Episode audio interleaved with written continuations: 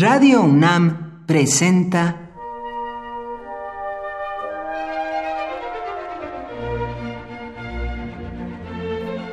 Cuaderno de los Espíritus y de las Pinturas por Otto Cázares.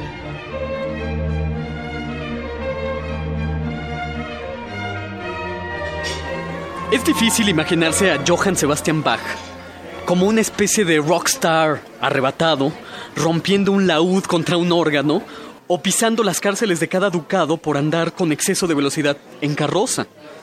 Pero lo cierto es que el Dios Padre de todos los compositores sí estuvo detrás de las rejas. Se vio inmiscuido en un embrollo legal por la compra de un órgano y en cautiverio compuso una obra por entero dedicada al instrumento causa de su encierro, el pequeño libro del órgano. Anécdotas de este calado pueden encontrarse en el muy recomendable libro Sotoboche, una historia insólita de los personajes de la música, del autor Roger Allier. Sotoboche, que es el título del libro, significa en voz baja y designa, pues, el chismorreo que se bisbiseaba detrás de los abanicos en los teatros de ópera. El libro es eso precisamente, una colección de comadreos que resultan irresistibles. Chismorreos de la época barroca, chismorreos del siglo XX, hasta Benjamin Britten y Luciano Pavarotti.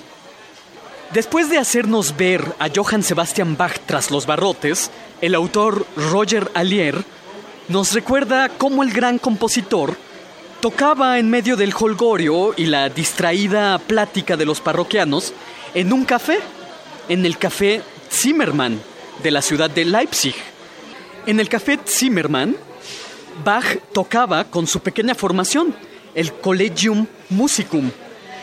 Por supuesto que también resulta difícil imaginarse a Bach tocando para una audiencia distraída, más interesada en no derramarse el café en la pechera que en prestar atención a las geniales interpretaciones del sabio maestro. A menudo me suele asusar la idea de que cada humilde músico callejero o de que cada músico de café lleva a un genio inconfesado dentro de sí. Uno no puede detenerse así como así a escuchar a cada músico de calle. Entonces, prefiero abandonarme a la imaginación, dejar que sus notas suenen lejanas e imaginarme que son las más bellas. A Paul Valéry le seducía la idea de que los espíritus más sagaces, las inteligencias más lúcidas, debían de ser unas perfectas desconocidas. Hombres que mueren sin confesar, escribía Paul Valéry. Quizás en todo aparente músico de medio pelo hay un Bach que morirá sin haber dejado testamento. Por hoy, Otto Cázares cierra el cuaderno de los espíritus y de las pinturas.